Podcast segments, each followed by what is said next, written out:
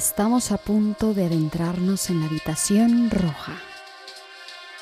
Hemos llegado hasta el centro del bosque Ghostwood que rodea al pequeño y pintoresco pueblo de Twin Peaks. Ya nos rodean los árboles de sicomoro y se percibe algo de música en el aire. ¿La escuchan? Mi mano percibe un terciopelo al tacto del rojo más carmesí. Aparto la cortina ligeramente, me asomo dentro y doy un paso. Acompáñenme, queridos capsuleros, al universo onírico del cineasta estadounidense David Lynch.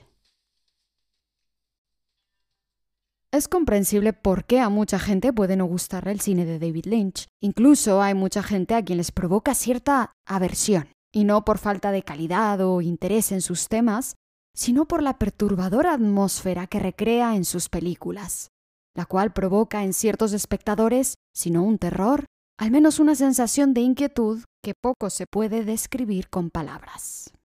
Pero es precisamente en todo ello en donde para mí se encuentra el mayor atractivo del universo lynchiano. Los sueños, lo oculto, lo que yace muy por debajo de la superficie. El universo de David Lynch es más comparable al cine de Luis Buñuel y al trabajo de surrealistas como Man Ray o Jean Cocteau que a cualquier otro u otra de sus contemporáneos. Con excepción del director canadiense Guy Madan, quien con su fascinante película The Saddest Music in the World es uno de los mayores representantes del cine surrealista contemporáneo.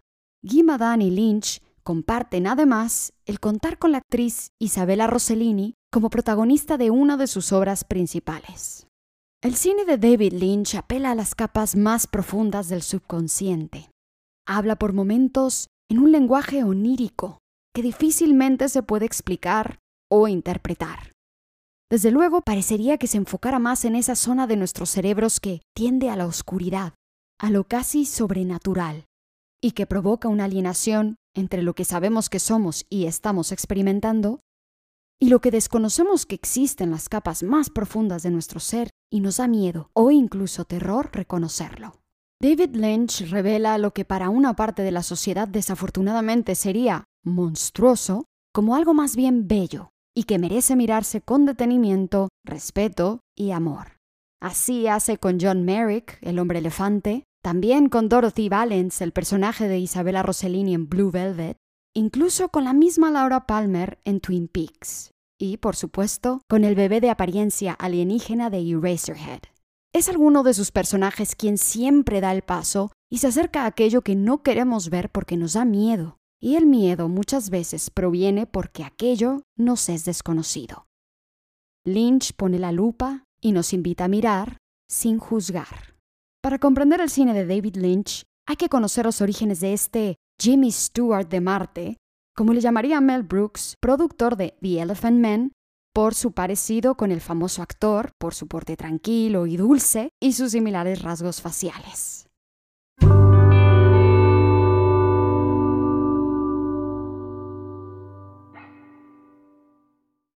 David Lynch nace en Missoula, en el estado de Montana, y pasa parte de su adolescencia en Spokane, en el estado de Washington.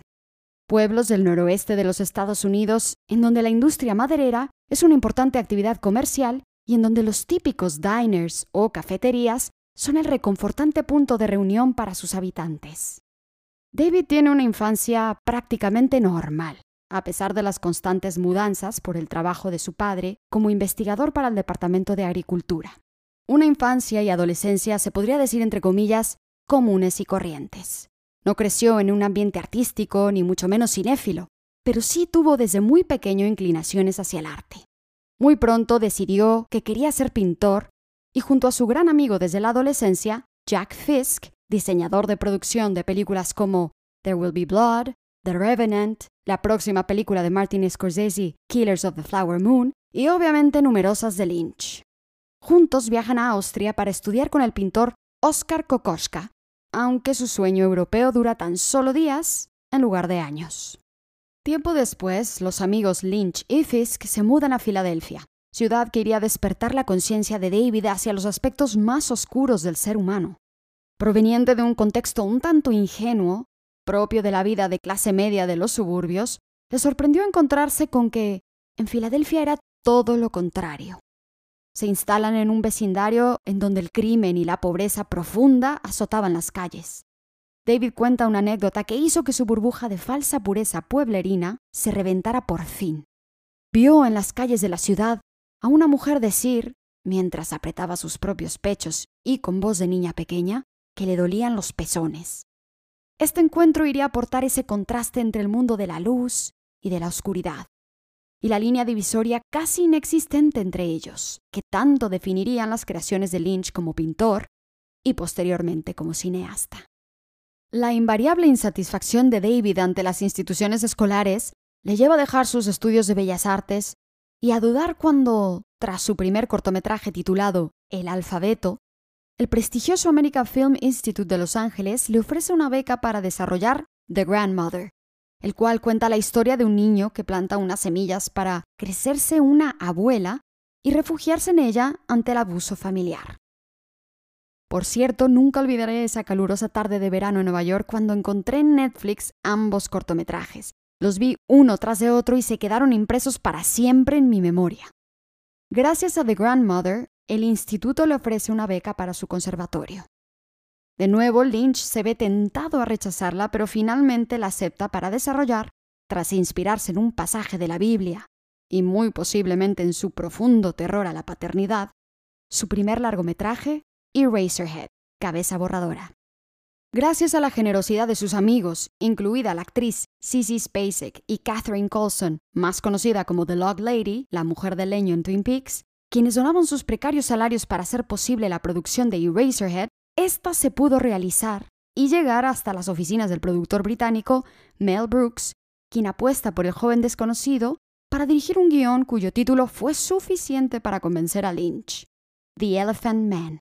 Esta magnífica obra maestra, protagonizada por John Hurt y Anthony Hopkins, elevó a David Lynch al Olimpo del cine, y el resto es historia.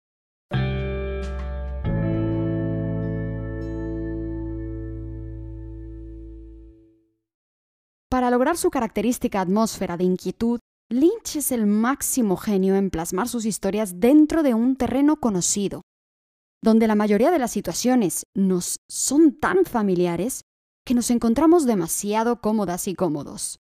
Hasta que de pronto, una mirada de uno de los personajes, una estremecedora nota de música, una sonrisa que no nos encaja lógica en ese momento en particular, nos devuelve la sensación de que la amenaza nunca se ha ido del todo. Y entonces volvemos a ese estado de alerta. La contradicción encarna el más puro universo lynchiano. Sus historias se caracterizan justamente por ese drástico contraste. Recordemos en Mulholland Drive, cuando en un diner típico estadounidense, un personaje le cuenta a otro uno de sus sueños recurrentes, y entonces pasamos de estar en esa cafetería acogedora y a plena luz del día a una de las escenas más espeluznantes en las que cualquier sentimiento de seguridad se esfuma con el creciente suspenso en donde al doblar la esquina nos espera nuestro miedo más grande. Igual sucede en Twin Peaks. Una salida entre amigos a un tranquilo concierto en el bar local se transforma en el augurio de un crimen atroz. Un baile en el cómodo salón del hogar es el escenario de una pesadilla, o una escapada romántica produce un profundo pesar, y muchos otros ejemplos más. Pero nada de esto podría considerarse verdaderamente lynchiano sin contener el más ingenuo sentido del humor y una gran dosis de melodrama.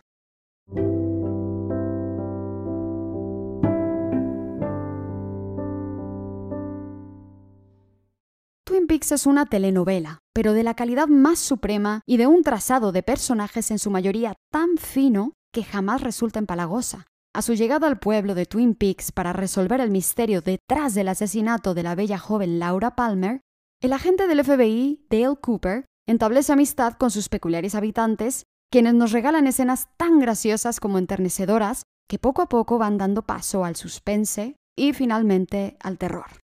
Exactamente lo mismo pasa con la primera parte de Mulholland Drive, cuando Betty, el personaje interpretado por Naomi Watts, y por cierto su primer papel relevante en cine, aterriza en Los Ángeles llena de ilusión e ingenuas aspiraciones de convertirse en una gran actriz. El tono optimista que se intuye excesivo se suma a las ganas de Betty de ayudar a su nueva amiga Rita a descifrar el misterio que rodea su reciente pérdida de memoria tras un accidente de coche y así poder salvarla del peligro que la amenaza. Este 2021 se cumplen 20 años del estreno original de Mulholland Drive, considerada como una de las mejores obras en la historia del cine. La película lanzó la carrera de Naomi Watts y a Lynch le valdría en 2001 la nominación a Mejor Director en los Oscar y el premio a Mejor Director en el Festival de Cannes. Por este motivo, el pasado mes de julio, aquí en España, la distribuidora de cine Avalon, y con casa especialmente en los cines Golem, le ha dedicado un ciclo especial llamado Universo David Lynch, en donde tuvo lugar el restreno de Mulholland Drive y se proyectaron varias de sus películas más importantes como El hombre elefante, una historia verdadera, Blue Velvet y la precuela de Twin Peaks titulada Fuego camina conmigo. Y también se programaron distintas charlas y encuentros con profesionales de distintas áreas de la industria del cine española para hablar de la filmografía del director. Tengo que admitir que he visto Mulholland Drive tres veces, pero gracias a este ciclo tuve la oportunidad de por fin verla en la gran pantalla y tengo que decir que la experiencia es inigualable. Además descubrí cosas que por el formato nunca antes había visto. Por ejemplo, ¿recuerdan la escena mítica en el Club Silencio? Cuando vemos a Betty y a Rita bajando las escaleras hasta su butaca, reconocí entre el resto del escaso público a nada más y nada menos que a Ronette Polaski y Laura Palmer. Así, los mundos de Lynch se entrelazan y forman precisamente un universo. Rápidamente busqué en Internet y, efectivamente, más personas se han percatado de este pequeño pero impactante detalle. Entendí que estas dos jóvenes de Twin Peaks antes de su terrible destino y en sus tantas noches de locura, habrían pasado incontables noches junto a Rita, Betty y seguro que muchos otros personajes más como Dorothy Valens, escuchando ese maravilloso No hay banda y a la llorona de Los Ángeles Rebeca del Río cantando en el club Silencio.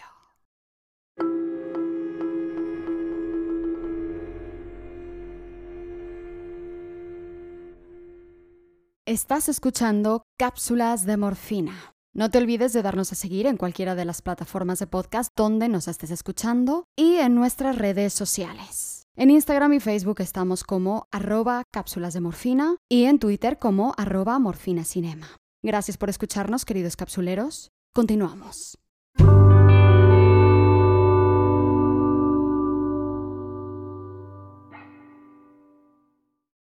Aunque David Lynch nunca haya dado interpretaciones sobre lo que sus películas quieren decir, en su primera entrevista sí reveló que la mujer de detrás del radiador en Eraserhead, que originalmente no estaba en el guion, la incluyó ya iniciado el rodaje, pues necesitaba agregar un elemento que para Henry, el protagonista, representara un consuelo, la luz en la oscuridad de su existencia y finalmente su salvación. Lynch mismo pasaba en esos momentos por una crisis, se había separado de su primera esposa. A primera vista, esas escenas con aquella mujer sonriente y de apariencia extraña dan todo menos consuelo. Pero es verdad que esos interludios, como en el Club Silencio de Mulholland Drive, dan un respiro a las tramas de otra manera quizás un tanto asfixiantes. No le gusta dar interpretaciones de sus películas, pues prefiere que éstas dejen espacio para soñar. Dar algún significado a sus historias, explica, aniquila la capacidad para crear más y mejores ensoñaciones que finalmente desemboquen en ideas. Porque para Lynch, las ideas son como los peces. Y crear es exactamente lo mismo que pescar. Desarrolla su teoría con pocas y sencillas palabras en su libro Atrapa el pez dorado, Meditación, Conciencia y Creatividad. En él explica que si nos adentramos en aguas profundas, podremos atrapar peces más grandes, con esto se refiere a cualquier tipo de proceso de creación, pero obviamente con énfasis en la creación artística. Claramente podemos atribuir su pensamiento místico a décadas de practicar la meditación trascendental. La meditación trascendental es un tipo de meditación que se basa en la asignación de un mantra personal que hay que repetir mentalmente mientras se voltea la mirada hacia dentro de uno mismo. Esta similar repetición de mantras podemos ver reflejada en frases como la de Mulholland Drive, en la que los mafiosos productores de cine repiten This is the girl. Esta es la chica. O en el Let's Rock y el Los búhos no son lo que parecen, ambas frases famosas de Twin Peaks. Y es esa característica casi metafísica que nos lleva a reconocer el componente indiscutiblemente onírico de la filmografía de Lynch, donde quizás encontremos más sensaciones reconocibles y con las cuales nos podemos identificar.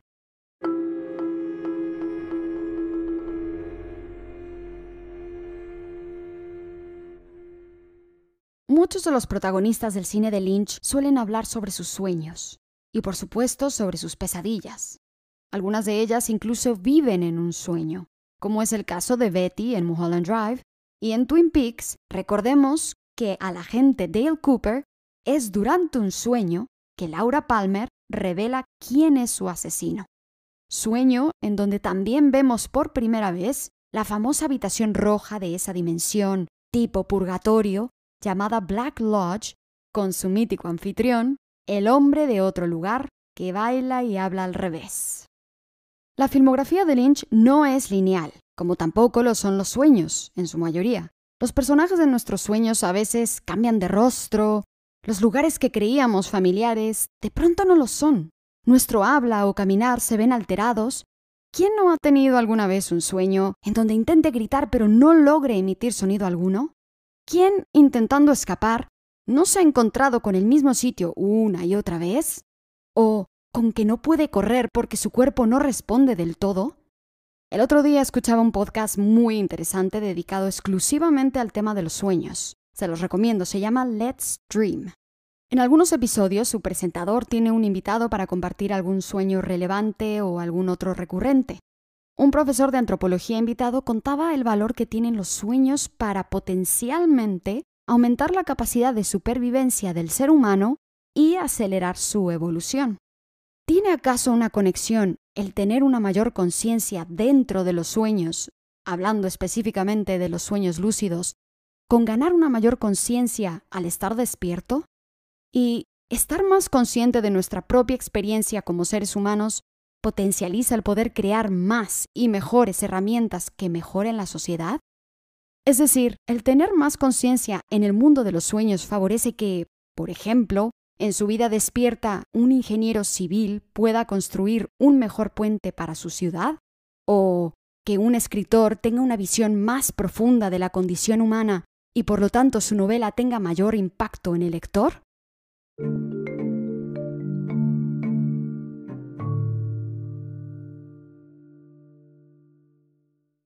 Durante la etapa REM de los sueños, se activa nuestro sistema límbico, el mismo que tiene un papel principal al crear las emociones cuando estamos despiertos. Entendemos entonces el por qué durante nuestros sueños somos capaces de sentir placer, euforia, miedo, dolor, porque esa parte de nuestro cerebro reconoce esas emociones, pues es la misma que las fabrica. Me hace creer entonces que quizás el cine de David Lynch puede activar también nuestro sistema límbico al hacerle creer a nuestros cerebros que lo que estamos experimentando es un sueño. Al soñar, nuestro cerebro y sistema entero ensaya. Ensayamos lo que haríamos para protegernos del peligro si se diera el caso en nuestra vida despierta. Evaluamos, por ejemplo, las múltiples escapatorias de un edificio para evitar ser capturados o asesinados. Exploramos nuestros más profundos deseos no todos de índole sexual, pero también, que en la vida real no hacemos. Por ello, la importancia de soñar, pues ayuda de incontables maneras a la preservación de nuestra especie.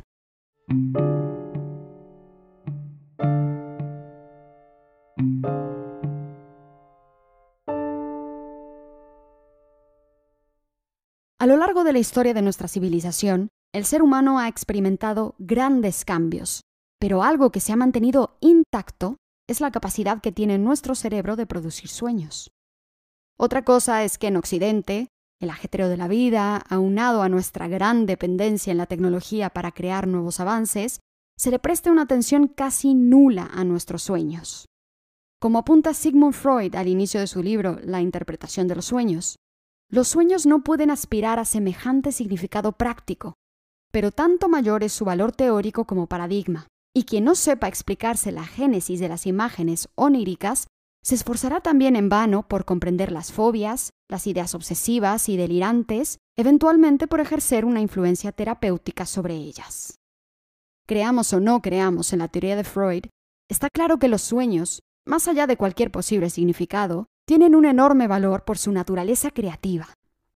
Mientras la rueda gira deprisa en Occidente, una tribu que existe en lo más profundo de Brasil, la tribu de los Mejinaku, se dedican no solo a prestar atención a toda imagen onírica, sino también a resaltar la importancia de su significado.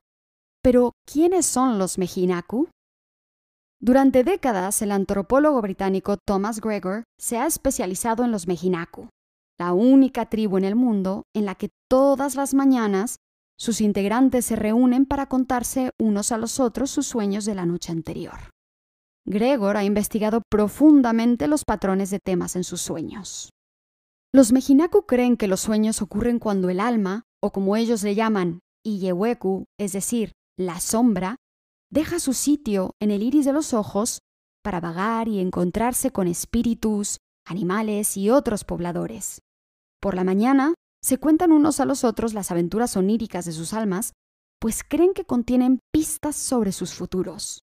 Para los Mejinaku, los sueños son premoniciones, imágenes que simbolizan metáforas, casi siempre fatídicas, sobre accidentes, enfermedades e incluso la muerte, propia o de un ser querido. Por ejemplo, soñar con hormigas voladoras, para los Mejinaku significa la muerte de alguien cercano, ya que las hormigas tienen una vida corta, y además, para ellos, un enorme grupo de insectos voladores se asemeja a las lágrimas derramadas por la muerte de alguien. El hecho de que los Mejinaku verbalicen inmediatamente estos sueños facilita la investigación de antropólogos como Thomas Gregor, ya que sortean la amnesia ante los sueños que inevitablemente sufrimos la mayoría de nosotros que llevamos vidas más occidentales.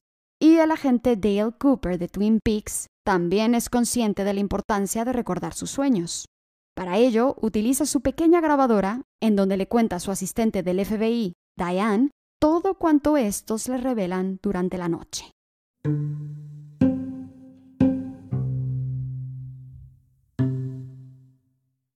No es un accidente que, por ejemplo, en Twin Peaks, otra tribu indígena tenga gran importancia detrás de la mitología que David Lynch y Mark Frost imprimen en su serie.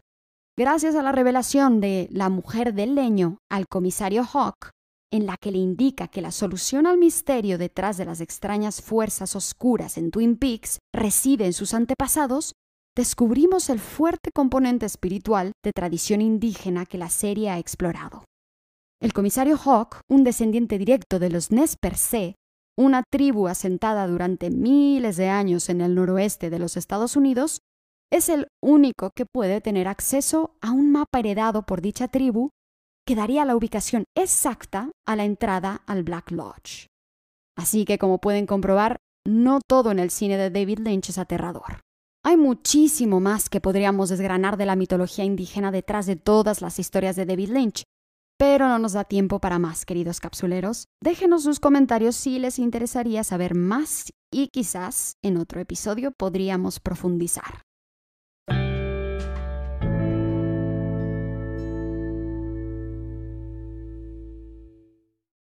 David Lynch nos ha traído increíbles historias, incluidas dos de ellas totalmente fuera de su estilo característico, como lo son El hombre elefante y The Street Story, a la que por cierto dediqué un episodio entero. Los invito a que escuchen la dosis 6 de nuestra segunda temporada sobre esta maravillosa película. A lo largo del tiempo ha forjado colaboraciones que han reforzado el adjetivo lynchiano. Las fascinantes bandas sonoras del compositor Angelo Badalamenti, las recurrentes participaciones en sus películas de grandes actores como Kyle MacLachlan, Jack Nance y Laura Dern, y también nos ha regalado interpretaciones inolvidables, como su agente del FBI, Gordon Cole, que está casi sordo y habla gritando, o su entrañable personaje en la preciosa película Loki, protagonizada por su amigo el grandísimo actor Harry Dean Stanton. En Lucky, Lynch interpreta a su mejor amigo, Howard, quien sufre la pérdida de su querida tortuga Galápago. Howard dice emocionado, hay cosas en este universo más grandes que todos nosotros, y una Galápago es una de ellas.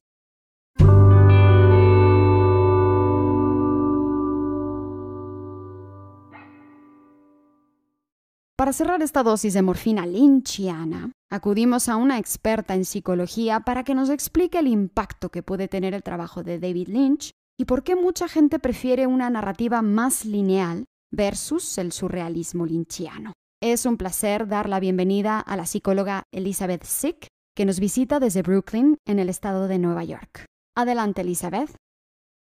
Algunas personas se sienten atraídas por cosas que les incomodan o que desfían su realidad porque pueden confirmar una sensación de inestabilidad o surrealismo que ya sienten. O se sienten más vivos y comprometidos cuando se les presenten ideas nuevas y inesperadas, porque es más atractivo y puede parecer más auténtico y original que las historias más clichés. Los trabajos de David Lynch son emocionalmente intensos, más allá de los programas de televisión y películas más convencionales, y algunas personas se motivan e incluso sienten validación cuando ven su trabajo.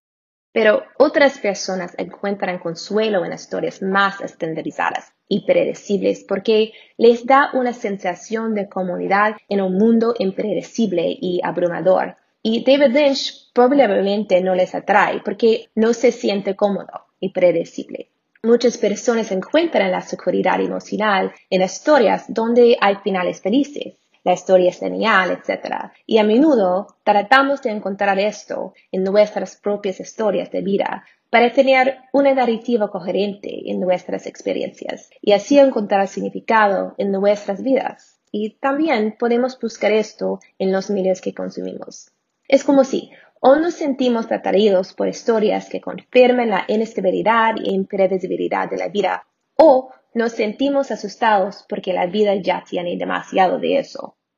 Gracias Elizabeth, un honor y un placer tenerte por aquí. Muchas gracias por pasarse por cápsulas de morfina, queridos capsuleros. Si quieren profundizar aún más en el fascinante universo de David Lynch, los invito a que visiten las webs www.welcometotwinpeaks.com y en español www.davidlynch.es. Las encontrarán también en la descripción de esta dosis.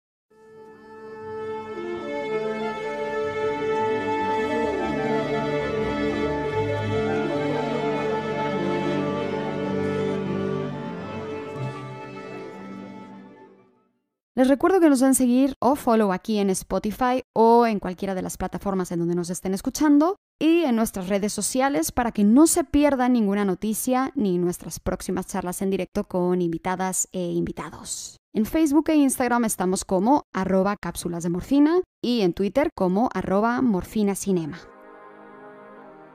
Soy Fernanda Valencia. Un placer haber podido traerles una nueva dosis cinematográfica.